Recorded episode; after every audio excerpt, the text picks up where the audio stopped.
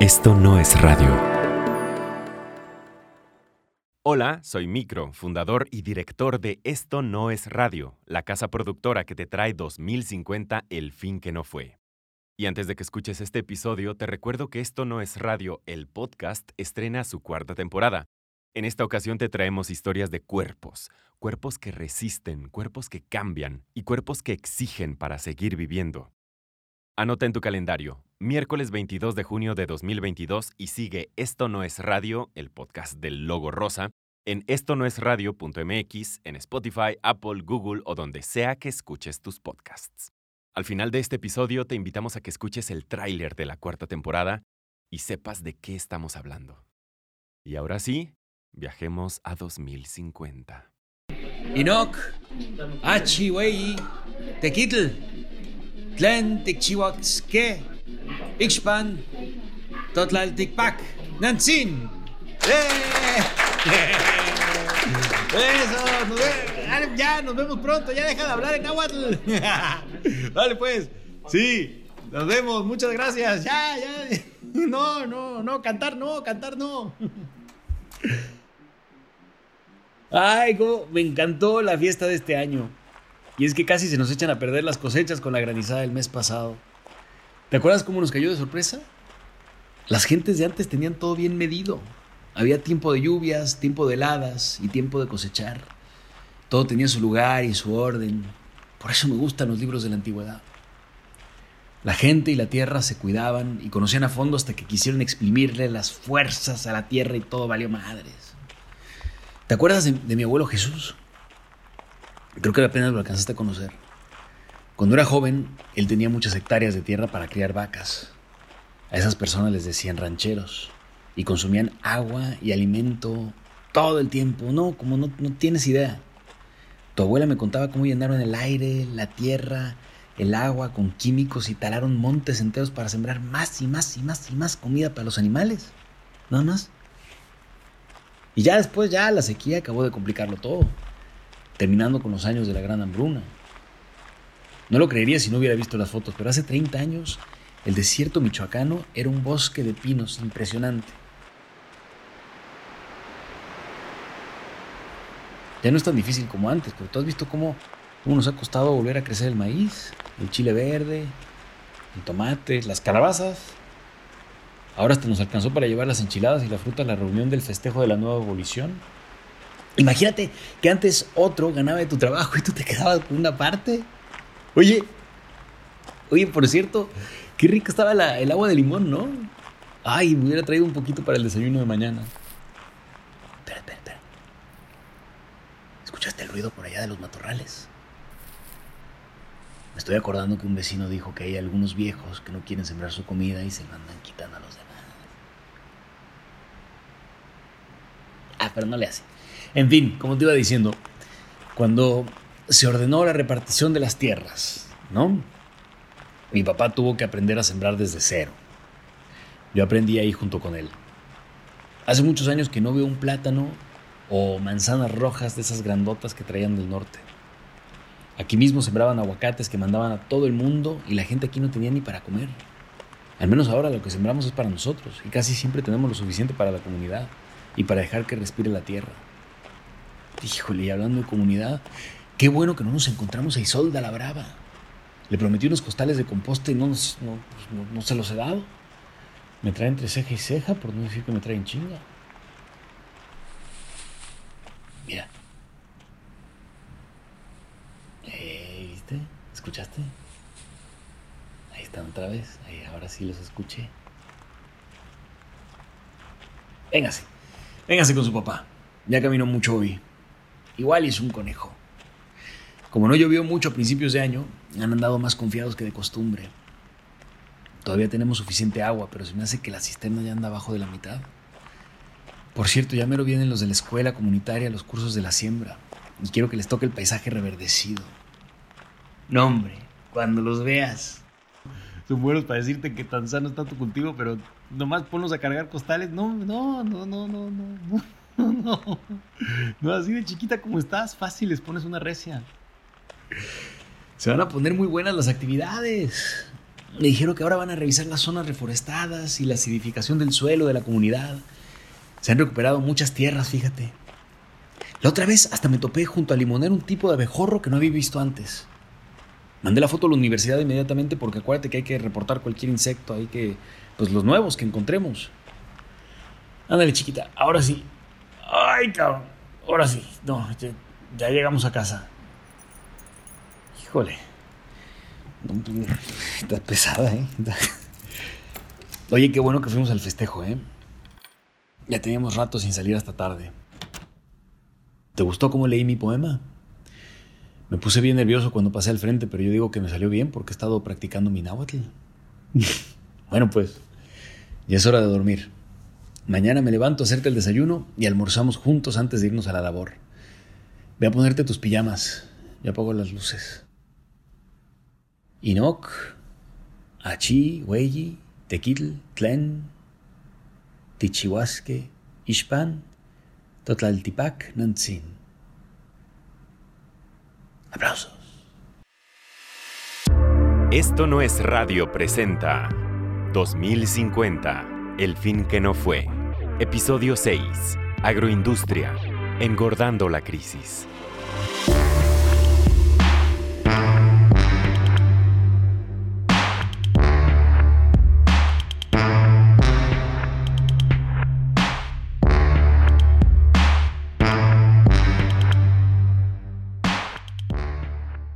De regreso en 2050, el fin que no fue. Hola Violeta, qué gusto saludarte de nuevo. Ay, otra vez más bronceada.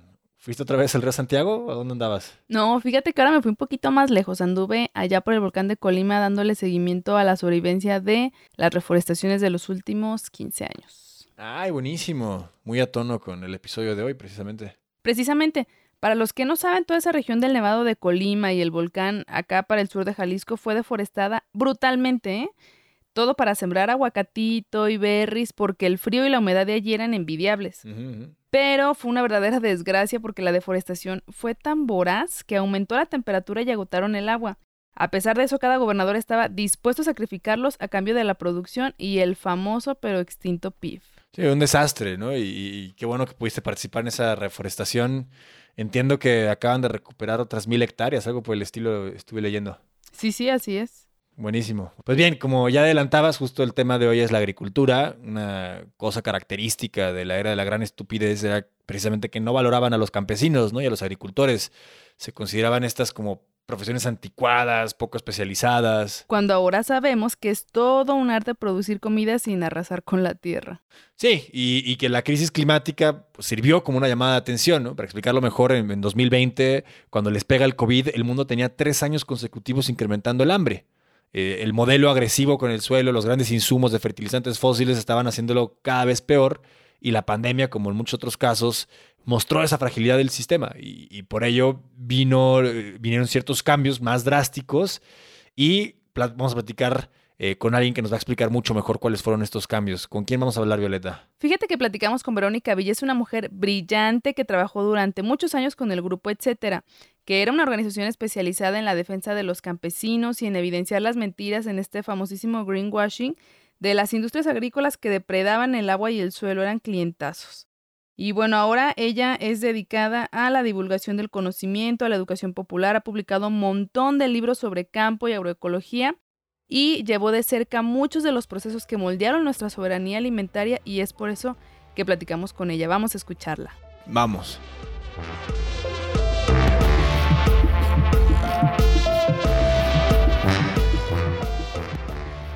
Verónica, bienvenida a 2050, qué gusto tenerte aquí. Eh, la verdad es que ya le teníamos muchas ganas a este tema sobre agricultura, sobre campo, y pues es, un, es un verdadero privilegio tenerte con nosotros. Pues muchas gracias, al contrario, qué bueno que aquí estamos para reflexionar. Oye, Vero, como, como bien sabes, o sea, nuestro programa busca entender eh, pues, los hechos, las decisiones, todo lo que estaba ocurriendo en 2020 y los años previos. Y, es, y, es, un poco un ejercicio morboso el tratar de entender este periodo tan oscuro de nuestra existencia. Pero eh, lo primero que nos gustaría preguntarte es, digo, como para poner en contexto a todos nuestros escuchas, ¿Quién estaba alimentando el mundo en 2020? Y, seguido de eso, que nos platiques, pues, ¿quién lo está alimentando hoy? ¿no? O sea, a 30 años de distancia, ¿Cuál es la diferencia, no? Uy, sí, se acuerdan en 2020, en esa época, eh, en la organización para la que trabajé tantos años, que tanto quise, el grupo Etcétera, eh, junto con otras organizaciones de entonces dedicadas a criticar a la agroindustria, eh, habíamos logrado posicionar la, la, la verdad de que la mayoría de la alimentación la producían las redes campesinas o redes de subsistencia eh, que no estaban metidas en la producción industrial. Ok, pequeños productores, ¿no? Sí, pequeños productores, este, productores urbanos, eh, micro, microempresas de, de procesamiento de alimentos, estaba regresando a todo el tema de los fermentos, no sé si se acuerdan. Sí. Se había puesto de moda otra vez la, la kombucha, etcétera, ¿no? Los búlgaros. Los este, tíbicos, el kefir, los yogurts, todo eso, la gente estaba volviendo a procesar y a conservar sus cosas y la industria estaba enojadísima, ¿no? Había un boom de cervezas artesanales y, y de, de frituras hechas en casa. Entonces la- las compañiotas, esas, la Pepsi estaba pero enojadísima y cabildeando para que le subieran los impuestos a los productores de cerveza artesanal. O, o claro, tomando sus empresas, ¿no? Por, Sí, con claro. prácticas de, hostiles de mercado. La, la gente se mantenía en pie por los alimentos producidos fuera de la industria. Es decir, que la industria presentaba en esa época su 30% de producción, esos eran nuestros cálculos, como si fuera el 100%. ¿Y qué presentaba? Presentaba básicamente soya, maíz, algodón y aceite de palma como eh, si fueran el 100% de la alimentación. Hmm. Y es que esas eran las bases para hacer los alimentos ultraprocesados, que en esa época, en el tiempo de la pandemia, si recuerdan, eh, resultó que tanta gente estaba ya dañada en sus sistemas inmunológicos y, y en sus cuerpos eh, por la, el consumo de alimentos ultraprocesados que incluso se murieron más de lo que se debían haber muerto, ¿no? Por la pandemia del COVID-19. Con el tema de la diabetes, que, que fue una de las causas donde nos pegó tan duro aquí la... Claro, el tema de la, de la diabetes, lo, lo que le llamamos el síndrome metabólico, que es este conjunto de diabetes, hipertensión, Obesidad. este, enfermedades que afectan al corazón, ¿no? Y sí, se estaban muriendo porque estaban muy mal alimentados, por una alimentación impuesta, vamos a, a recalcar eso, ¿no? Porque pues la gente pobre trabajaba tanto que este, tenía que salir de su casa, nunca podía cocinar, eh, tenía que comprar todo en las tiendas y pues las tiendas eran ese, esos proveedores de basura, ¿no? Entonces, mientras por otro lado seguían las redes de subsistencia realmente brindando hierbas, eh, variedades de cereales, variedades de frutas, incluso variedades de animales. Entonces ahora en 2050 casi hemos logrado esa reconversión a una producción realmente variada, una producción de subsistencia que está mejor repartida, ¿no? Que no estamos trasladándole los costos del enorme trabajo que implica eh, relacionarse bien con la naturaleza, ya lo tenemos repartido ese trabajo más entre todos, ¿no? Ya ves que en las escuelas todos los jóvenes y los niños aprenden a cultivar a algo, a tratar bien a, a, un, a un, tal vez a unos animales que luego se van a comer, este, a recoger las frutas de los árboles que sin mayor esfuerzo las brindan cada estación. Claro. Entonces ahora, aunque falta, eh, nos siguen alimentando las redes fuera de lo industrial. Porque aparte, pero como que había mucha desvinculación en aquel entonces con las redes de producción, ¿no? Allá en el 2020 yo me acuerdo que había estimaciones que hablaban que si toda la población, en aquel entonces 7 mil millones de habitantes por ahí, se hubieran alimentado como acostumbraba el estadounidense promedio, se necesitarían como 15 planetas. Y bueno, esta analogía me parece que nos sirve bastante para entender cómo se abusó de la producción y de las redes alimenticias que comentas por muchísimos años. Sí, había una, así como una enorme injusticia en quién trabajaba y para quiénes. Y se acuerdan también, esa era la época en que se hablaba del 1%, ¿no? O del 10%, de cómo la mayoría de la riqueza eh, en términos monetarios la mayoría de la riqueza la tenían el 1% de la humanidad y que un puñadito de familias en el planeta o en ciertos países podía tener tanta riqueza y tanto bienestar como el 50% de, de ese mismo país, ¿no?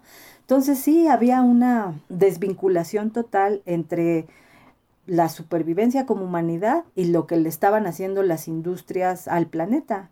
¿Cómo crees tú que eh, haber equilibrado esa balanza nos ayudó a llegar o a estar donde estamos parados el día de hoy, Vero?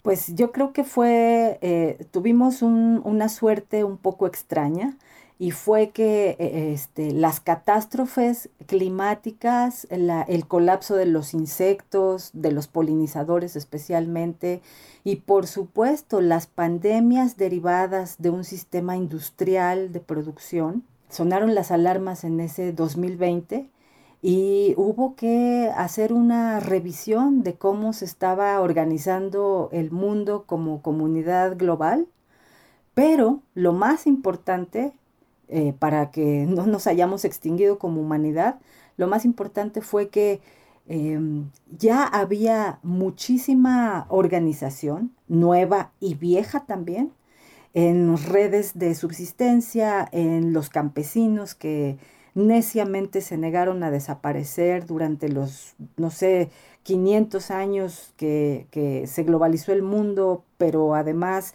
los 200 años de producción industrial, este, los 80 años de neoliberalismo feroz que se vivían para esa época, en el 2020, toda esa gente que estaba ahí nada más aguantando, organizándose para sobrevivir, en la necesidad de mantener sus sabidurías antiguas, en la necesidad de seguir construyendo comunidad, en el momento de las catástrofes salió a salvar el día. ¿no? Hmm. Mientras que vimos en, esa, en ese espantoso año del COVID-19 cómo las grandes cadenas de, de producción de alimentos eh, se distorsionaron y se metieron en enormes problemas porque pues no había cómo distribuir, este, separaron los puertos, separaron las carreteras con los contenedores que transportaban los miles y miles de pollos y de cerdos. Hubo que empezar a sacrificar este, eh, cerdos y reses, no sé si se acuerdan ustedes, y se, se arrojaron al mar millones de litros de leche y de huevo en la producción industrial porque la gente se guardó en sus casas y empezó a cocinar y empezó a, a, proveerse de cosas que no tenía con los vecinos o con los mercados pequeñitos. Entonces eso fue demostrando que esos pequeños no industriales, al margen de los enormes mercados, son los que salvaron el día. Claro. Y la gente pues tuvo la iluminación de decir, nunca más nos va a volver a pasar. Y empezaron a ver todas esta serie de reformas, desde lo más micro hasta las políticas internacionales para la alimentación y la agricultura. Se empezó a dar todo el apoyo a las prácticas agroecológicas, se empezaron a destinar recursos públicos a la investigación sobre las redes eh, de subsistencia y cómo han permanecido a lo largo de los años y cómo potenciarlas, ¿no? Y eso nos tiene en un momento ahora en el 2050 en donde eh, falta la reconversión, falta que se, que se termine eh, totalmente la, la fe en lo industrial, pero eso es lo que nos salvó. Me gustaría regresar un poco, Vero, a esa parte de, de la fe en lo industrial, porque el modelo relativamente, sentimos que, o sentíamos en 2020 sobre todo, que, que era lo que me, tocó también a mí verlo en, esa, en, ese momento de la pandemia. Número uno, esta idea que ya vemos que es falsa, ¿no? Que la industria es la que nos alimenta. Y dos, que solamente a partir de esta industrialización se puede lograr, ¿no? Y, y, y no sé si nos podrías platicar un poco de esa, la, que llamaban la Revolución Verde, que es un nombre un poco tramposo porque suena como algo súper positivo porque todo reverdece y es vida, ¿no? Eh, pero ¿cómo se impone? ¿Cómo llega a imponerse a, los distintos lugares, al campo y, qué consecuencias empieza a tener esa, esa industrialización de lo que antes se producía eh, a pequeña escala? Pues sí, mira, nosotros en esa época teníamos y seguimos teniendo, ¿no? Este, una visión muy crítica de la Revolución Verde y muy polémica. Hay eh, algunas citas de los promotores de la Revolución Verde, en donde aceptan abiertamente que le pusieron eh, eh, verde para contrarrestar lo que en esa época eran los levantamientos socialistas. Hmm. Entonces, a las revoluciones rojas o ponerle una revolución verde. Ya. Y nosotros hacíamos un chiste también en esa época que era, ah, claro, la revolución verde dólar. Ya. ¿no? Entonces, la revolución verde es la historia de cómo convertir a los productores independientes en trabajadores asalariados, a veces en sus propias tierras o directamente a- eh, expulsados de la vida campesina para convertirse en trabajadores eh, de las fábricas y de las industrias en las ciudades. Hay quien compara la Revolución Verde con aquella época al final del siglo XVII que se conoce como el confinamiento de los comunes. Hmm. Es esa época en Europa en donde eh, los reyes e e incluso los, las democracias nacientes en algunos países decidieron que para agilizar la producción agrícola había que limitar em, el acceso de la gente a tierras comunes, ¿no? que aquí en México todavía se practica. Eh, es decir, ya nadie iba a poder llevar sus animales a pastar a los bosques, ya nadie iba a poder recoger leña de los bosques, ni mucho menos los frutos de las temporadas, sino que se iban a consolidar los terrenos. A ver, un bosque por ahí como bosque y el resto de los terrenos eh, para agilizar la producción de carne, sobre todo en Inglaterra pasó así. Hmm. Esa fue el confinamiento de los comunes y trajo una catástrofe ecológica de la que duramente se han podido recuperar. La Revolución Verde se considera el segundo gran hito en la historia de la agricultura, en donde los intereses privados se imponen sobre el bien común. Eh, la Revolución Verde la promovieron científicos financiados por millonarios de Estados Unidos, especialmente la familia Rockefeller, una familia de petroleros, fíjense, y eh, lo que promovió fue nuevas variedades de cultivos, especialmente trigo y maíz, Ajá. que dependieran del uso eh, intensivo de fertilizantes. Esa es básicamente la eh, cómo se presentó la Revolución Verde. Hmm. ¿Por qué? Porque dijeron con los fertilizantes y con los cultivos modificados en su, en su genética, no transgénicos, sino seleccionados para rendir más, ¿no?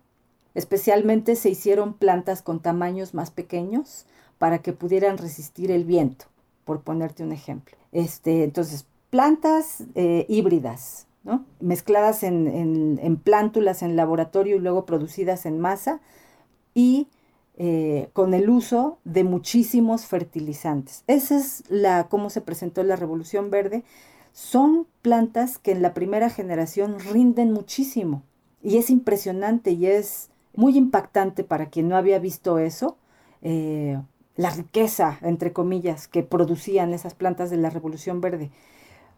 Pero ¿qué pasó? Que después de esa primera siembra, todo lo subsiguiente dependería de que le siguieran aplicando esos fertilizantes, que vendían los mismos que produjeron eh, esos cultivos. Entonces es como el- el- la presentación en sociedad de un producto industrial que iba a rendir mucha producción, que iba a dar a fin de cuentas muchas ganancias a las compañías dueñas de eso, y todo eso disfrazado de que la gente iba a tener mucha comida. Y si iba a haber mucha comida, no iba a haber necesidad de revoluciones rojas o socialistas. La maña de la revolución verde es que se puso a experimentar con maíz en la India. Claro, también acá en México, ¿no? En México fue instrumental en la revolución verde. Pero fue, o sea, la diseñaron de tal modo que desde el principio se le hizo ver a los campesinos que no iban a ser los expertos. Ya. O sea, llega una organización con mucho dinero, somos una comunidad campesina que necesitamos innovaciones, que queremos apoyos, ¿no? Finalmente somos ciudadanos de un país al que le pagamos impuestos, queremos que nos apoyen. Ah, muy bien, llega la organización, pero no les da apoyo en lo que ellos saben, en sus cultivos tradicionales, en lo que su tierra tiene la vocación de producir, como sería en Asia el arroz, sino que les imponen el maíz. ¿Y cómo va a sobrevivir el maíz en un ambiente que no era para él? Con un montón de ayudas externas. Y esa es la revolución verde. Y a casi 100 años de la Revolución Verde que nos dejó muchísimas externalidades, hoy seguimos viendo cómo revertir todo ese daño porque, por ejemplo, todavía nos está costando trabajo acostumbrarnos a estos sabores de los alimentos actuales que están menos manipulados con selección artificial, con menos dosis de plaguicidas y ahí está el caso, por ejemplo, del plátano actual, ¿no? mucho más fibroso, más desabrido y que todavía nos cuesta trabajo aceptar. Es decir, aún en el 2050 seguimos batallando para sacarnos todos esos años colaterales de la famosísima revolución verde, ¿no?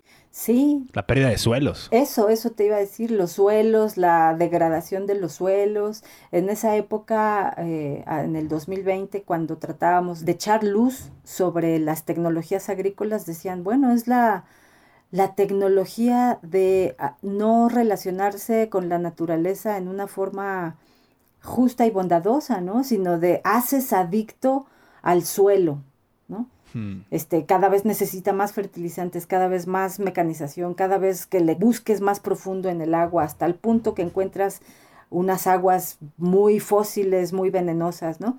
Entonces, ese era, ¿no? Los suelos adictos al fertilizante, los cultivos adictos a los herbicidas y a incapaces de defenderse por sí mismos de los insectos, de otros predadores o de competir y fortalecerse en esa competencia por su lugar en el suelo, por su lugar en el aire, por sus rayos de sol, ¿no? Que ahora lo que vemos es con lo que dices de, de cómo hemos aprendido a comer de tal forma que pues no estamos haciendo desprecios a la naturaleza en general, ¿no? Mm. Estamos viendo con gusto cuando llegan las temporadas diversas de las frutas y si falta algo, si de pronto un día no se dieron los jitomates en alguna parcela, pues esa es una señal para que eh, veamos qué le está pasando al suelo, qué le pasó a los animales o a las corrientes del, del agua o del viento mientras que la producción industrial enseñó a que todo lo iban a resolver las máquinas, los químicos, las técnicas, ¿no? Claro. Y todo lo encontrábamos en el súper, ¿no? Claro, sí, hacíamos ese chiste, ¿se acuerdan de que los niños ya no sabían de dónde venía la leche, ¿no? Esa es, creo que es una anécdota que se contaba, ¿no? Si venía del Tetrapac. Y había niños que no sabían que la cereza era una fruta. Pensaban que era o un color o un chicle te lo he leído en las publicaciones que, sigues haciendo hasta ahora, Verónica, esta eh, defensa o posicionamiento del elemento de la semilla como un elemento clave. No sé si nos podrías platicar un poco qué, importancia hay en hablar y reconocer a las semillas como un elemento de este, pues de este escenario de la alimentación, ¿no? O sea, ¿por qué, ¿por qué era un terreno en disputa la semilla? Sí, bueno, la semilla es un es una unidad que tiene todo el potencial del futuro. Hmm. O sea, tú observa con amor una semillita de frijol o una semillita de manzana y luego imagínate el bosque de manzanos, ¿no? O el plantío de frijoles. Entonces en la semilla viene toda esa promesa de vida, y las semillas junto con los pueblos habían cumplido sus promesas de vida. Y entonces tú tienes las grandes civilizaciones de la humanidad como la mesoamericana, cuya semilla central fue la semilla de maíz, pero tienes las civilizaciones en, en Europa del Este o en África o este, con el trigo y las variedades de trigo, o en Asia con las variedades de arroz, o en los Andes con las variedades de papas todas esas semillas y todos esos pueblos fueron juntos. Entonces, claro que se volvió un terreno en disputa para la acumulación de capital y para la producción industrial, romper esa alianza y esa promesa de vida mutua entre semillas y pueblos. Un pueblo al que le quitaban sus semillas era un pueblo destinado a volverse obreros, trabajadores asalariados, esclavos o explotados o como le quieras decir. Y sin identidad, ¿no? También. Claro, un pueblo con sus semillas siempre tuvo y va a tener la posibilidad de decidir eh, su futuro, de decidir su política, de decidir la gestión de sus territorios, de decidir el futuro de sus nuevas generaciones. Hmm. Porque tiene esa promesa de vida consigo mismos, ¿no? Un pueblo sin semillas es un pueblo sin independencia. Sin duda. Y Vero, ya para ir cerrando, sobre el tema de la proteína, me acuerdo que en el 2020, que seguido se hacían informes sobre cambio climático, uno de los temas que más escosor le daba a la gente viendo para el futuro era el de la comida, la carne en particular. Renunciar a los taquitos de carne de res, de cerdo, que en ese entonces estaban a libre demanda para cuando se te antojaran en cada esquina, era uno de los temas que más se lavan porque era como, me estás quitando el derecho a comer lo que yo quiera, aunque sea insostenible, ¿no? Finalmente logramos reducir muchísimo las emisiones por la industria de la ganadería y una persona promedio ahorita anda comiendo, ¿qué será? Dos, tres veces carne a la quincena. ¿Crees que fue uno de los pasos más drásticos para llegar a donde estamos hoy, este, este en particular de la carne? Sí, fíjense que en ese 2020 había una gran discusión en la FAO que la estaba dando la sociedad civil organizada sobre eh, los micronutrientes y la nutrición, ¿no? La, como la redefinición de todo eso. Mientras que la política internacional de la alimentación, la política global de la alimentación estaba cada vez más asediada por las empresas, en donde ellas ponían las definiciones y cómo se debía de conducir luego en los países, cómo se debían aterrizar esos mandatos industriales en los países, la gente organizada estaba en la necedad de, oigan, hay que revisar estos lineamientos sobre la nutrición. La FAO estaba recomendando, hace aún más años, hace 40, 50 años, estaba recomendando un enorme consumo de proteínas animales. Eso empezó a tener consecuencias, ¿no? Porque las empresas empezaron a inundar el mercado de proteínas animales de, de muy baja calidad, ¿no? animales producidos de maneras muy, ahora sí que muy inhumanas, llenos de medicamentos, de antibióticos, con todo lo que eso trae además, ¿no? Pero se fue dando cuenta la propia FAO y las propias, este, eh, no sé, instancias de salud en cada país, de que eh, la gente estaba ya muy enferma por tanto consumo de proteínas animales por un paladar muy manipulado con la grasa y la sal. Es que la grasa, la sal y lo dulce son parte como de la sobrevivencia así desde que hay homínidos. Entonces las compañías eh, diseñan sus alimentos para manipular esos mecanismos de sobrevivencia. Entonces en vez de darnos realmente buena proteína animal, nos estaban dando un montón de sal y un montón de grasa y la gente ya había olvidado incluso a lo que sabe un buen animal en pastura libre, lo que le, llamábamos los pollos de rancho, ¿no? Que ahorita son la mayoría de los pollos, ¿no? La carne más dura, este... Y en las culturas viejas la carne se consumía como celebración y como eh, manera especial y ocasional y, y en poca cantidad, ¿no? Este, tiene que ver con todo el rito de preparación, la cocción, tal, tal, tal. Pero claro, como los supers empezaron a, a, brindar carne ya casi las hamburguesas congeladas, ¿no? Para que las saques y nada más las, las calientes, todo eso confundió toda la labor que es preparar la carne, todo el respeto de matar al animal, toda la integridad de la propia eh, nutrición en la carne pero pues ahora ya en el 2050 se ha regresado mucho a eso, ¿no? También hay incluso hasta una mejor relación con los otros seres vivos que no sean la gente, ¿no? Porque la forma en que mataban a los animales era de miedo. Pero de los, eh, digamos, hitos que nos tenían contra la pared, la gran sequía del 27, las guerras del agua que también aceleraron estos procesos de, de darnos cuenta de lo que no estaba funcionando. Pero un último punto que, me gustaría, que no me gustaría que dejaras en el tintero es el tema de los insectos, ¿no? Y de, todo la, el dinamismo que está ocurriendo en los suelos, este ecosistema poco estudiado en 2020, que entendíamos prácticamente nada de todo lo que estaba ocurriendo ahí, cómo era una de las amenazas más grandes que vivíamos, ¿no? O sea, si, si se iban los insectos y no solo los polinizadores, pues no, estaríamos aquí hoy, ¿no? Sí, así es, y es que eh, se dio, yo creo que fue un buen momento, un poquito antes del 2020 se dio la alerta de que se estaban colapsando los insectos porque se les estaba destruyendo su hábitat, pero también porque había demasiada contaminación de plaguicidas. Y, justo estaba esta discusión sobre la carne, entonces mucha gente empezó a pensar, bueno, vamos a comer insectos, pero eh, era un momento en que se estaban terminando los insectos. Entonces, para recuperar los insectos, hubo que hacer desde la reeducación del consumidor, ¿no? de dejar de de cambiar el uso de suelo de los bosques y mantener los bosques más, pero también pensar en que las fuentes de proteína pueden ser muy diversas, que pueden venir de cereales que en esa época ya no se les hacía caso, leguminosas a las que nadie conocía. Eh, los insectos se fueron recuperando poco a poco en la medida en que los cultivos se fueron diversificando cuando se separaron las placas tectónicas, familias enteras de insectos se separaron, porque en un continente se especializó en un cultivo y otro en otro, y luego la producción industrial exacerbó toda esa especialización y separación y desintegración de una naturaleza íntegra.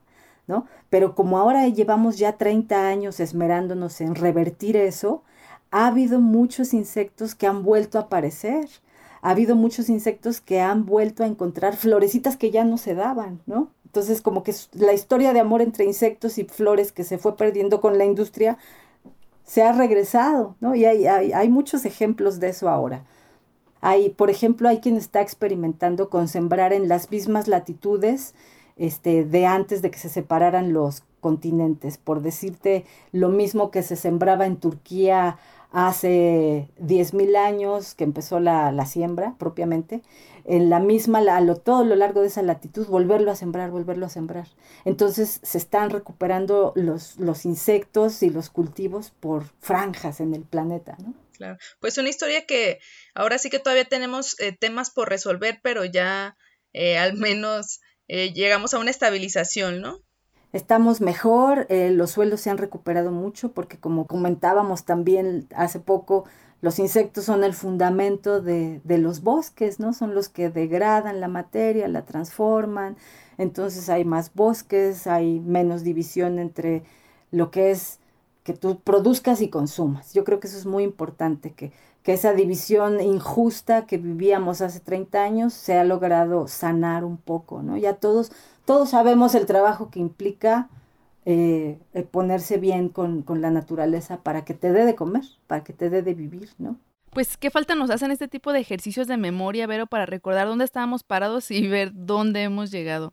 Muchísimas gracias por tus aportaciones, Vero, las valoramos muchísimo. Bueno, gracias. Fue, fue, quedaron muchas ideas por ahí, así que sigamos platicando. Seguro que sí, Vero. Muchísimas gracias. A ustedes.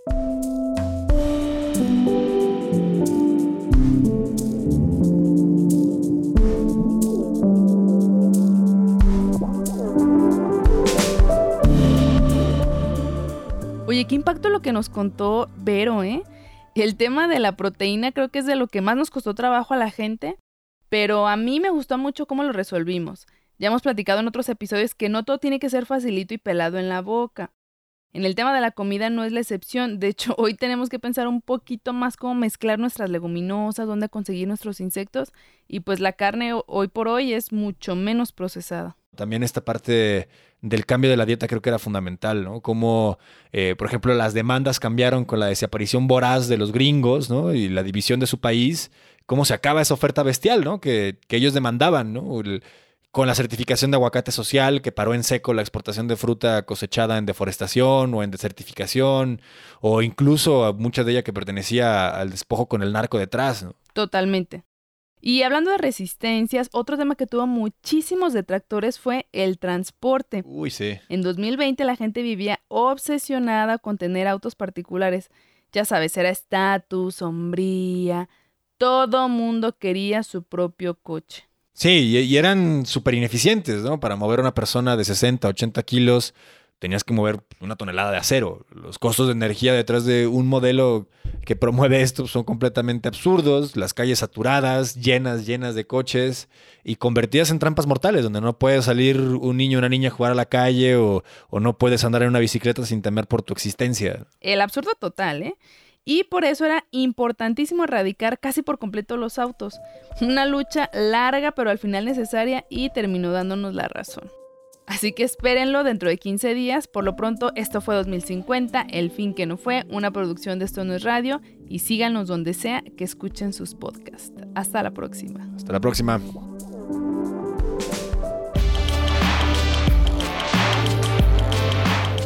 2050, El fin que no fue, es un podcast conducido por Violeta Meléndez y Pablo Montaño. El relato futurista es de Francisco Piñón y la voz es de Marius Lamarque. La música es de Raliuga Aguilar. Lo encuentras en Instagram como Raliuga. Nuestro voluntario Luis Raúl López contribuye con producción adicional. Este proyecto es apoyado por un fondo de la Fundación Open Society, administrado por el Centro para los Derechos Humanos Aplicados de la Universidad de York en el Reino Unido. Arte más activismo contra la represión en los tiempos de las crisis del COVID-19. Dirección, Pablo Montaño. Mitzi Pineda es la productora asociada. Diseño sonoro, mezcla y producción ejecutiva de Fernando Micro Hernández.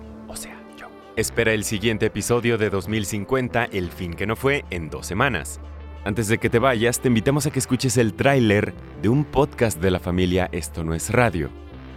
Y suena así. Es más, se lo decimos con todas sus palabras. Ya no haga caso a Hugo López Gatel. Usted diga cuál artículo y yo renuncio a la gobernatura. Súbete la cámara, estás enseñando mucha pierna. Fuera de la tribu, el podcast de comunicación política. Aquí vamos del qué se dice La fuerza del presidente es moral, no es una fuerza de contagio. al cómo No me gusta mucho el modito. y por qué. Muchos dicen que el PRI es el culpable de todo. Con Nacho Dávalos Como partido, lo que deberías tener es una postura contundente. y Alberto Pimienta. Donde toda la clase política está involucrada en negocios o sabe algo o fue cómplice o fue testigo. Fuera de la tribu. Un podcast de Esto no es radio. Todos los miércoles, donde sea que escuches tus podcasts.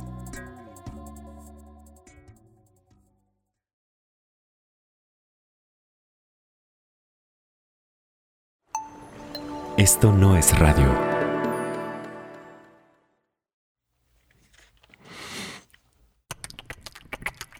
Somos cuerpos.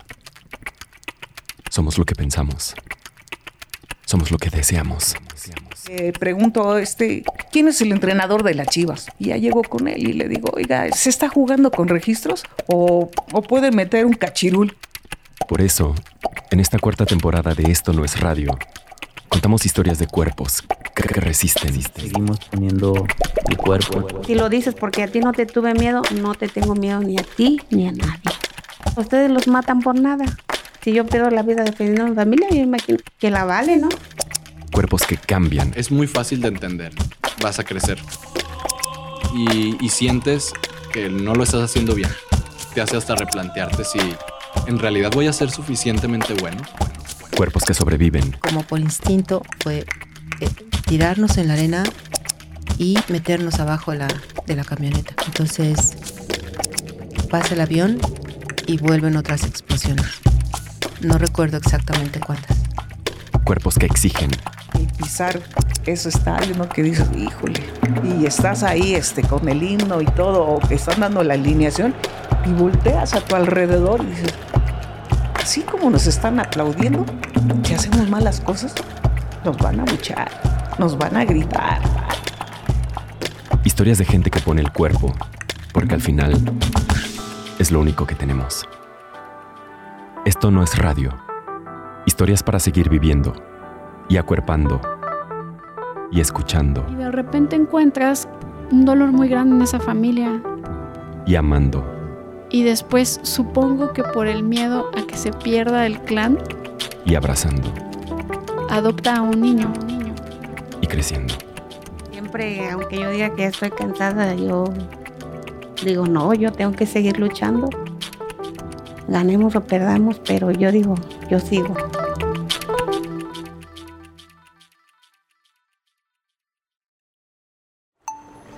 Esto no es radio.